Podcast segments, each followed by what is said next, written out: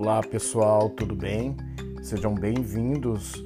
Vamos falar sobre todo o percurso decorrido do diagnóstico até o tratamento. Então, durante a gravidez, os pais se preparam para essa vida que está chegando, iniciam planos, projetos, anseios, medos e projeções tudo conforme o esperado para uma gravidez. Ao nascer, os pais começam a vivenciar essas expectativas. É real, o bebê está ali. O meu filho amado chegou. Mas com o passar do tempo, alguns pais começam a perceber que seu bebê não é como os outros.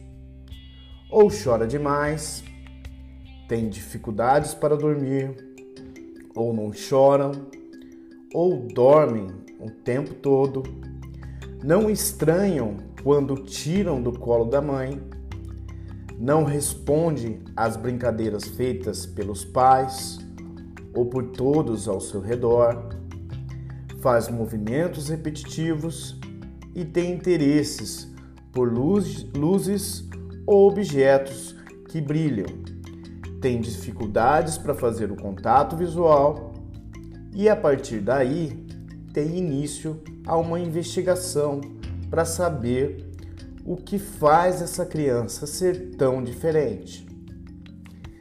Demorou um pouco mais para andar, não fala, brinca de um jeito diferente com os brinquedos, gosta somente de um brinquedo mama sempre da mesma forma, não responde quando é chamado pelo nome. Esses são alguns sinais de que algo no desenvolvimento dessa criança está diferente do desenvolvimento típico. Após a visita ao médico, então vem o diagnóstico do transtorno do espectro autista. Nesse momento, os pais começam a vivenciar o luto. Todas as expectativas, todos os planos, todos os sonhos foram frustrados por um diagnóstico, um diagnóstico que eles não esperavam, que não se sabe de onde vem nem como será o desenvolvimento dessa criança. Muitos pais relutam em aceitar a primeira opinião, e isso é muito importante no processo. Procurar uma segunda opinião, um profissional que consiga deixar os pais mais confortáveis nesse momento tão delicado. É necessário que neste primeiro momento, ainda que seja apenas uma suspeita, se dê início à intervenção. São, são duas as principais razões Quanto mais cedo, de maneira precoce, for iniciada a intervenção, maiores são as oportunidades de desenvolvimento dessa criança. O outro motivo é que, caso seja somente uma suspeita, a criança terá recebido uma estimulação mais intensa, apenas trabalhando algumas de suas habilidades de maneira mais específica. Quais profissionais eu devo procurar caso a minha criança apresente algumas dessas características? Médicos, neuropediatra, neurologista infantil, psiquiatra infantil ou clínico geral que tenha conhecimento do transtorno do espectro autista. Somente os médicos eles estão habilitados a emitir laudos comprovando atestando que a criança tem um transtorno do espectro autista, mas também podemos contar com alguns profissionais para auxiliar nesse processo diagnóstico. Eles vão emitir relatórios com base em testes e escalas que vão complementar o trabalho diagnóstico. Psicólogos, ou neuropsicólogos, especialistas em autismo, ou em análise do comportamento aplicada, a ciência ABA. Esse profissional ele pode auxiliar no processo diagnóstico e também promover a intervenção. Também psicopedagogos, que têm como objetivo promover a aprendizagem, contribuindo para os processos de inclusão escolar e social, compreender e propor ações frente às dificuldades de aprendizagens, realizar pesquisas científicas no campo da psicopedagogia e mediar conflitos relacionados aos processos de aprendizagem.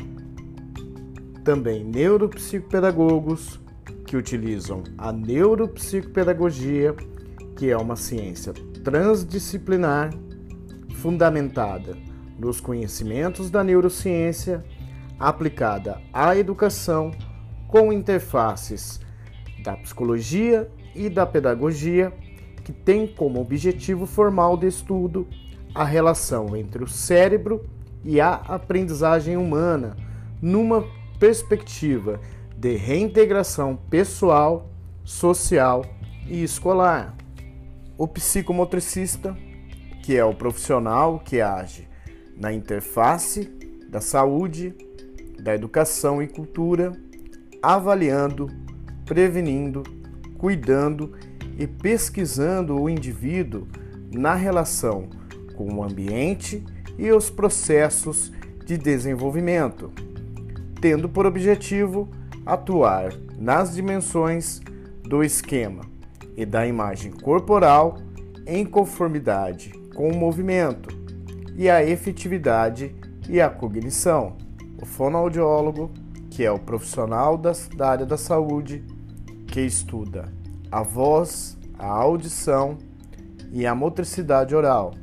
É responsável pela promoção e prevenção da saúde, avaliação, terapia, diagnóstico e tratamento de aspectos fonoaudiológicos e alterações que influenciam na comunicação, como surdez e problemas de dicção, gagueira, entre outros. Terapeuta ocupacional que utiliza das diferentes propriedades presentes nas atividades humanas como recurso terapêutico para desenvolver, restaurar ou ampliar as capacidades funcionais dos indivíduos. O objetivo é encontrar meios para que as pessoas alcancem sua autonomia independente e utilizem ao máximo as suas potencialidades. E por último, e não menos importante, o educador físico, que pode auxiliar no desenvolvimento das habilidades da criança com transtorno do espectro autista as aptidões sociais e motoras para melhorar o condicionamento físico e a saúde desses indivíduos. Os profissionais que eu citei aqui eles podem auxiliar no processo diagnóstico juntamente com o médico. Somente o médico é habilitado a dar um laudo comprovando, atestando que a pessoa contém ou apresenta o transtorno do espectro autista. Esses profissionais também eles promovem a intervenção e eu achei muito importante citar eles aqui, porque podem ocorrer de nem todas as cidades, nem todos os municípios ofertarem esses profissionais, tanto na rede particular como na rede pública. Então fica assim muito difícil de encontrar todos eles. Muitas vezes você encontra as características no seu filho vai atrás do médico e o médico está com a agenda lotada, só vai poder atender daqui dois, três ou seis meses, que também ocorre tanto no particular como na rede pública. E se você esperar todo esse tempo para observar somente o diagnóstico, para iniciar o processo de intervenção, todo esse tempo vai ser perdido, essa, essa janela de oportunidade vai se perder. Então eu acho muito interessante citar esses profissionais, porque além do médico, você pode estar procurando eles. De repente na sua cidade não tem um psicólogo especialista no autismo, mas tem um psicopedagogo. Às vezes não tem um psicopedagogo, mas tem um neuropsicopedagogo clínico especialista no autismo.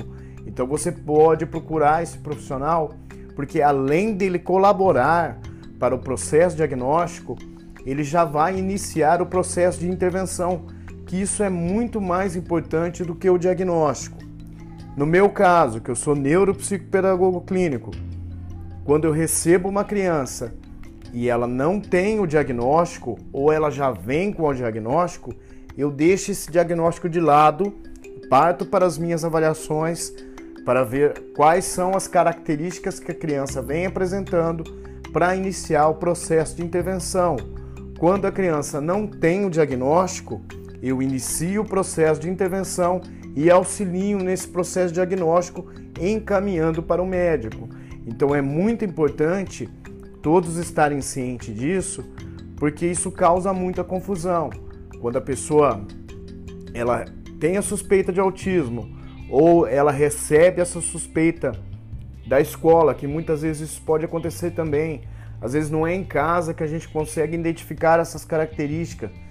Às vezes é a escola que transmite essas características para a gente e a gente não sabe quais profissionais a gente deve procurar. E o primeiro profissional que vem à nossa cabeça muitas vezes é o médico. E às vezes o médico demora muito tempo para ser atendido, né? E então eu acho muito interessante estar procurando esses profissionais, porque esses profissionais eles podem auxiliar no processo diagnóstico e no processo de intervenção.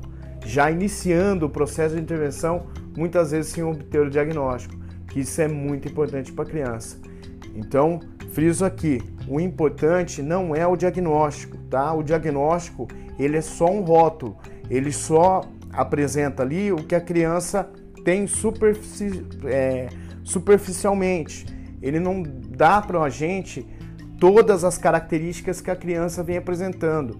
Mesmo que você leve um diagnóstico para um profissional para ele iniciar o processo de intervenção, esse profissional ele vai iniciar uma avaliação para identificar quais reais características a criança vem apresentando para ele traçar esse processo de intervenção. Então eu acho muito importante falar sobre isso, porque isso é o mais importante. Pais e profissionais.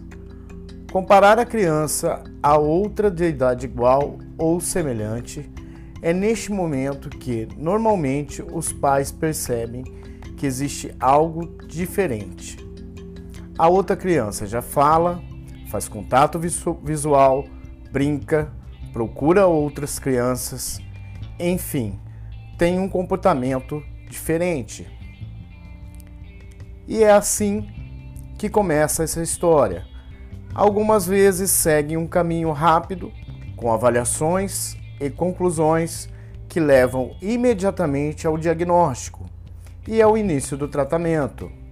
Essas crianças são diagnosticadas precocemente, que lhes dá a oportunidade a melhores resultados. Infelizmente, este não é o percurso de todas as crianças. Muitas irão para a escola na esperança de que a companhia de outras crianças da mesma idade resolva suas dificuldades. Algumas terão seus diagnósticos apenas com 5 ou 6 anos e só então iniciarão o tratamento ou a intervenção. Já será tarde? Não, mas poderia ter sido bem mais cedo. O mais importante do que o diagnóstico é realizar a intervenção multidisciplinar, garantindo assim que a intervenção seja mais eficaz, para que todos observem os comportamentos emitidos pela criança e se possa traçar as metas de acordo com seu desenvolvimento. Durante alguns atendimentos, os pais não ficarão junto com a criança o que é necessário para que o vínculo terapêutico seja estabelecido entre a criança e o profissional. Isso não impede que os pais participem das estimulações, recebendo orientação dos profissionais e repetindo em casa. Os pais são peças fundamentais para as intervenções e devem se organizar as terapias para que a criança não seja sobrecarregada. Assim, o resultado é mais efetivo.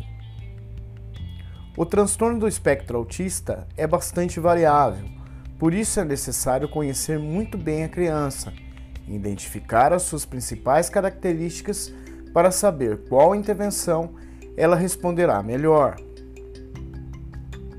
O TEA e a escola. O processo de aprendizagem da criança com o transtorno do espectro autista é bastante peculiar.